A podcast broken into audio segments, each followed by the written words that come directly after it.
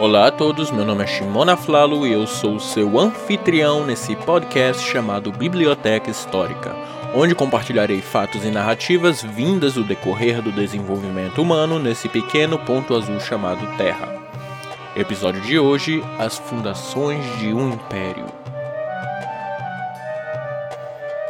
No último episódio, começamos a analisar o início do famoso Egito Antigo.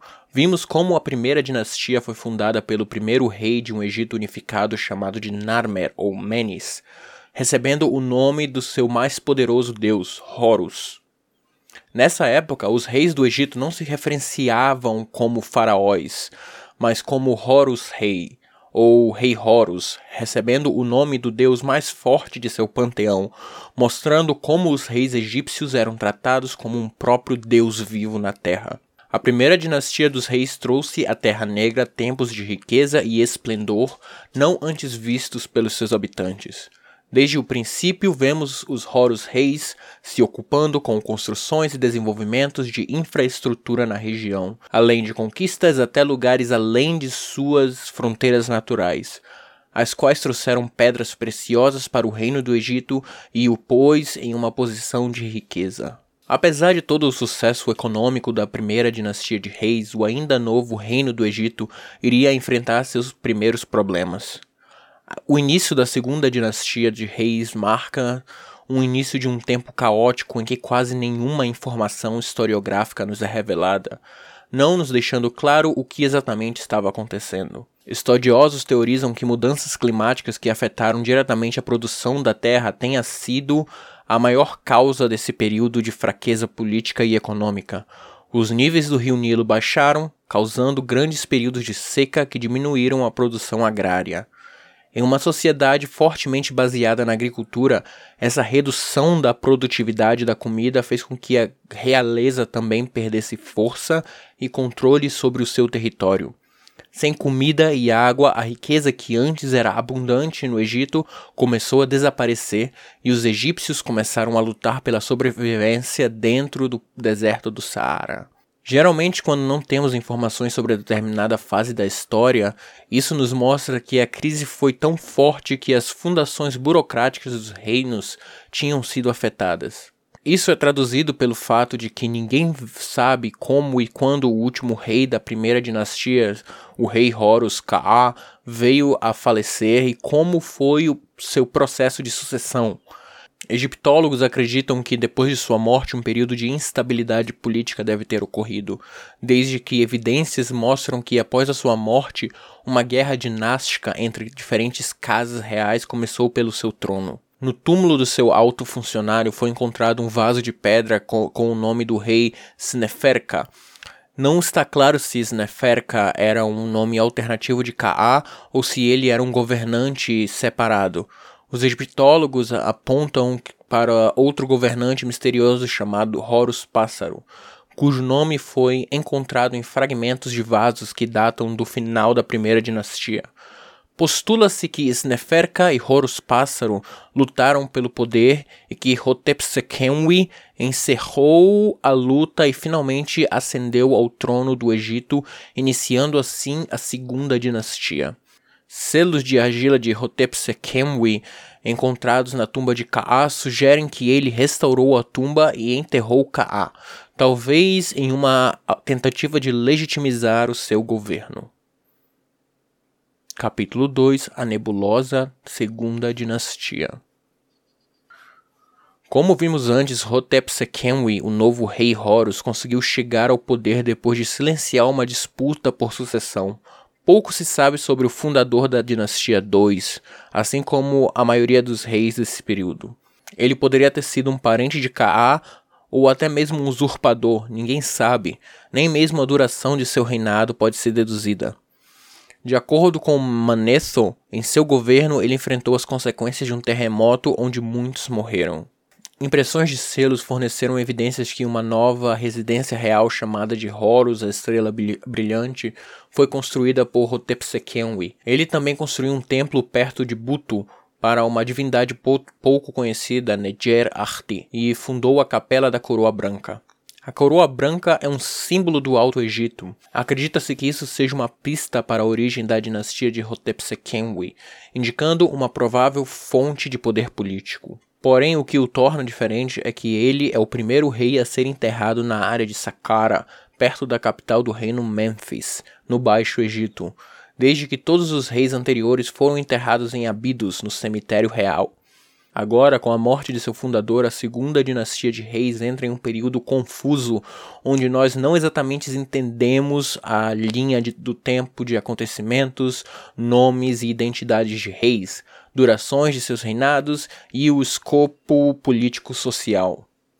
Por exemplo, o filho de Hotepsekenwi, Raneb, em que seu nome significa Ra é o meu senhor, quase nada é conhecido pelo seu reino, nem mesmo foi-se achado uma tumba para seu corpo, nem em Abidos ou em Saqqara. O seu sucessor, porém, já temos mais informações relevantes. Seu reinado vem a nós a partir da Pedra de Palermo, uma pedra de basalto em que está gravada em ambos os lados uma lista de reis egípcios desde a época pré-dinástica e abrange o Reino Antigo. Alguns dizem que essa pedra foi a principal fonte de Manetho para escrever o seu livro. Nela, o sucessor Aneb, chamado de Ninetcher, está escrito que ele reinou o Egito por um período de 35 anos, o que mostra uma certa estabilidade. Isso fica mais claro quando vemos que o rei Horus estava presente em vários festivais religiosos e foi capaz de fazer vários censos, o que mostra um certo controle administrativo. O que nos chama a atenção em sua lista de ações é um registro em seu 14º ano de reinado, que mostra que no acontecimento de um festival em homenagem a Horus, ele descreve um ataque a uma cidade ao norte do seu reino, no Baixo Egito. Egiptólogos usam essa informação como uma prova de uma guerra civil entre o Alto e o Baixo Egito, desde que o Baixo Egito foi conquistado pelos reis sulistas de Abidos, então a possibilidade de uma rebelião contra esses reis era alta. Apesar de tudo isso, o reino de Ninetcher não foi um momento de prosperidade como o da primeira dinastia, mas talvez apenas um suspiro de alívio dentro dos, de tempos caóticos. Também não foi achado uma tumba para esse rei em Abidos. Depois do seu reinado, as coisas começaram a complicar. Até hoje se tem um debate de quem foram os sucessores de Ninetcher e qual foi a ordem do reinado de cada um. Nessas linhas, nós temos reis misteriosos que são mencionados em apenas alguns lugares, de forma que nenhum historiador consegue ter 100% de certeza sobre a sua identidade. Por exemplo, temos um rei chamado Weneg, que tem seu nome apenas achado em Saqqara, de forma que, se ele governou o Egito, ele não teve muita autoridade fora da sua capital. Outro seria o rei Sened, que já tem seu nome achado em vários locais, porém pouco se sabe sobre seu reino. Onde cada nome foi achado é bastante importante para nós entendermos o escopo político e governamental do Egito naquela época. Desde que, se achamos o nome de um rei em apenas um local, isso pode nos revelar uma possível fragmentação territorial. Por exemplo, o rei Horus Neferkta, o primeiro, deve ter dominado somente o Baixo Egito desde que seu nome aparece na lista dos reis em Saqqara, mas não na lista de reis de Abidos. Um outro exemplo que nos mostra uma possível fragmentação do reino do Egito é o misterioso rei Peribsen. Não porque temos bastante do que falar sobre seu reinado, mas sim por causa do título que ele carregava. Vamos lembrar que todos os reis do Egito escreviam e assinavam seu nome em um símbolo chamado de serer ou serek, em que dentro de um painel embutido o rei escrevia o seu nome em hieroglifo e em cima desse painel ele botava o símbolo do da águia, que era o símbolo da representação do deus Horus, e por isso o chamamos de Reis Horus ou Horus Reis. Porém, o rei Peribsen decidiu fazer algo inovador em seu serer. Ao invés de se coroar com o hieroglifo do falcão, Peribsen fez a estranha escolha de se coroar com o animal que representa o deus Seth. Essa escolha é considerada incomum, pois, diferente de Horus, que era o deus dos céus e dos vivos, Seth era o deus egípcio do caos, deserto e da perturbação. Dominic Perry, anfitrião do podcast History of Egypt, traz que essa escolha pode ter sido feita devido ao longo tempo de seca e caos. Os egípcios devem ter interpretado tal episódio como um ataque do deus caótico Seth contra o reino do Egito, e o único jeito de apaziguar a situação seria tentar agradar essa divindade maligna. Com isso, ao invés de se chamar Rei Horus, Peribsen decide assumir o posto de rei Seth. Outros egiptólogos acreditam que houve uma separação territorial e religiosa entre os egípcios daquele tempo, de forma que eles se identificavam como adoradores de Seth ou adoradores de Horus. Tal período pode ter sido caracterizado por uma guerra civil. É acreditado que esse episódio na história tenha influenciado o mito de sucessão entre Horus e Seth pelo trono de seu pai Osíris. A história desse longo conflito é vista por alguns como uma representação de uma grande batalha entre cultos do Egito, cujo culto vencedor pode ter transformado o deus do culto inimigo em um deus maligno. Evidências arqueológicas de Peribsen foram encontradas quase inteiramente no Alto Egito. Em particular, seu nome não aparece nos registros do Baixo Egito daquela época. Argumenta-se que Peribsen pode não ter governado sobre todo o Egito. Alguns historiadores egípcios estão convencidos de que Peribsen era um corregente. A investigação sobre os governantes do Baixo Egito ainda está em andamento. Outros acreditam que Peribsen tenha sido capaz de reunir o Alto e o Baixo Egito e para validar seu reinado sobre o território, ele foi enterrado no cemitério real de Abidos, assim como os reis da primeira dinastia, onde sua tumba foi descoberta em 1898. Capítulo 3 Rei Kassakhemui O próximo rei da nossa segunda dinastia já é alguém que nossos historiadores têm muito mais informações sobre. O rei que viria a ser chamado de Kassakenwi reinou a Terra Negra por um período de 18 anos e seu reinado é caracterizado pela reorganização de todo o governo e território egípcio. Ele viria a ser o último rei da, da segunda dinastia. Kassekemwi é normalmente colocado como sucessor de Seth Peribsen e, e seu nome mostra como ele foi capaz de reunir todos os egípcios sob o seu domínio. Em linhas gerais, temos o seguinte episódio.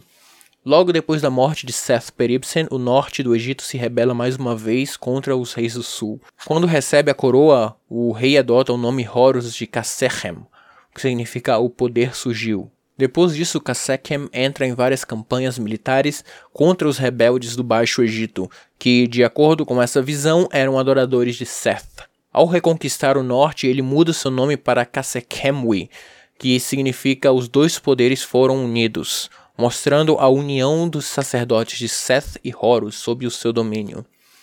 E com isso, em seu serer, Kassekemwi ou Kassekemwi adota o símbolo de ambos os deuses sobre o seu nome.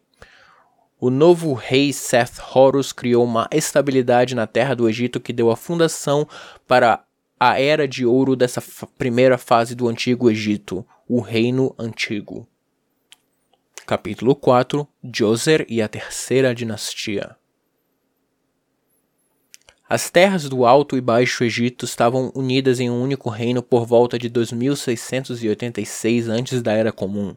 O período seguinte à unificação das coroas foi de prosperidade, marcada pelo início da terceira dinastia e pelo antigo Reino do Egito, mundialmente conhecido como a Era das Pirâmides. A identidade exata do fundador da dinastia é uma questão de debate devido à natureza fragmentada dos registros do período. Acredita-se que as evidências arqueológicas favoreçam Djoser ou Nejerket como sucessor de Kassekenbui e, portanto, fundador da terceira dinastia. Um selo na tumba de Kassekemui em, em Abidos liga os dois faraós como pai e filho. Manetho afirma que Djoser governou o governo por 29 anos, enquanto a lista de Turim King afirma que eram apenas 19 anos. Por causa de seus muitos projetos de construções substanciais, principalmente em Saqqara, Alguns estudiosos argumentam que Djoser deve ter desfrutado de um reinado de quase três décadas, assim como descreve Manetho. Seu reinado é caracterizado como abundante e o início de uma nova era de ouro no Egito. Djoser enviou várias expedições militares para a península do Sinai, durante as quais os habitantes locais foram subjugados. Ele também enviou expedições para abrir minas para minerais valiosos como turquesa e cobre. Isso é conhecido pelas inscrições encontradas no deserto, às vezes exibindo a bandeira de Seth ao lado dos símbolos de Horus, como havia sido comum sob Kassekemui. O Sinai também era estrategicamente importante como uma barreira entre o vale do rio Nilo e a Ásia. Porém, Djoser ficou mais conhecido por suas construções, em especial a pirâmide de degraus em Saqqara. Capítulo 5 Práticas funerárias do Egito Antes de entrarmos em detalhes na construção da grande pirâmide de Djoser, eu acredito que temos que entender como os egípcios se relacionavam às suas práticas funerárias e como esses costumes influenciaram as primeiras grandes construções do Egito. De forma bem simplificada, os egípcios tinham uma visão bem material da vida após a morte. Eles acreditavam que seus corpos os acompanhariam no mundo dos mortos e todos os seus pertences e conquistas seriam tratados como honrarias lá. E com isso, eles tinham um conjunto elaborado de práticas funerárias que eles acreditavam ser necessário para garantir sua imortalidade após a morte.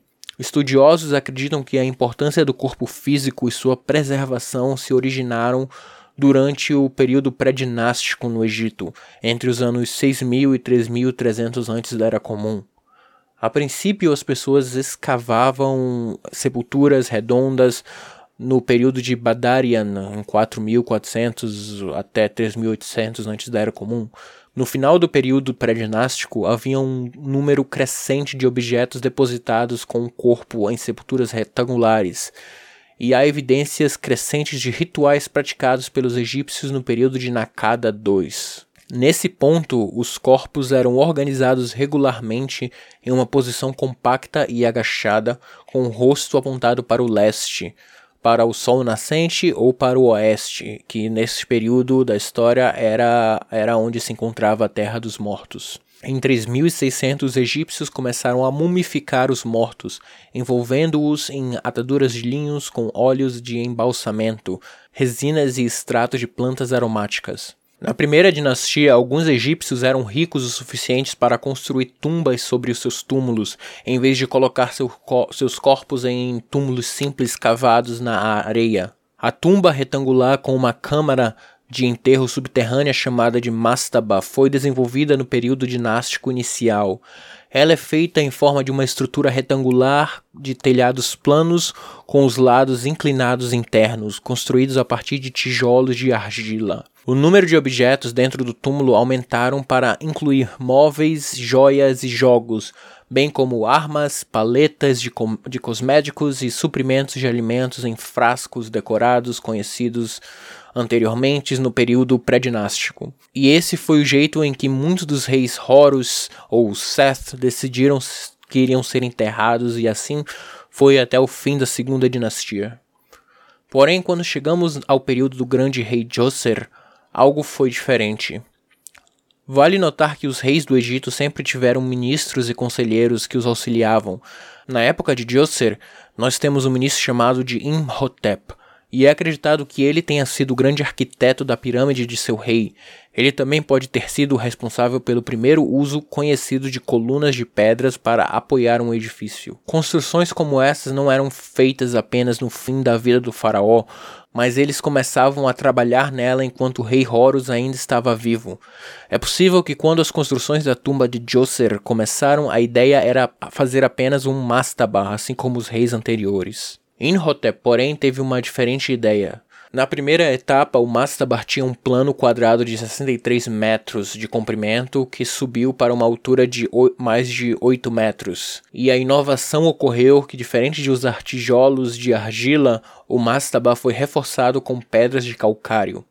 Os egiptólogos estão divididos nas motivações por trás da concepção da forma de pirâmide em que o mastaba foi convertido. Acredita-se que a alteração tenha sido feita para ter a tumba visível de Memphis. A alteração da mastaba para a pirâmide veio com uma mudança na construção.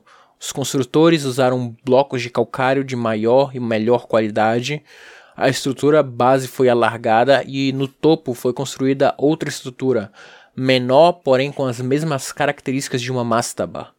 O processo se repetiu até que o resultado foi uma pirâmide de seis degraus.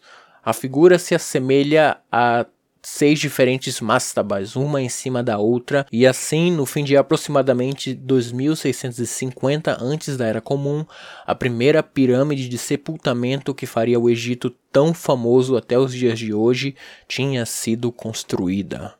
Muito obrigado por ouvir até aqui. Esse foi o nosso segundo episódio sobre o Antigo Egito. Espero que vocês tenham gostado. E não esqueçam de compartilhar e deixar reviews nos seus aplicativos em que vocês estão ouvindo esse podcast e também compartilhar com amigos e familiares. Esse foi o Biblioteca Histórica. Até a próxima.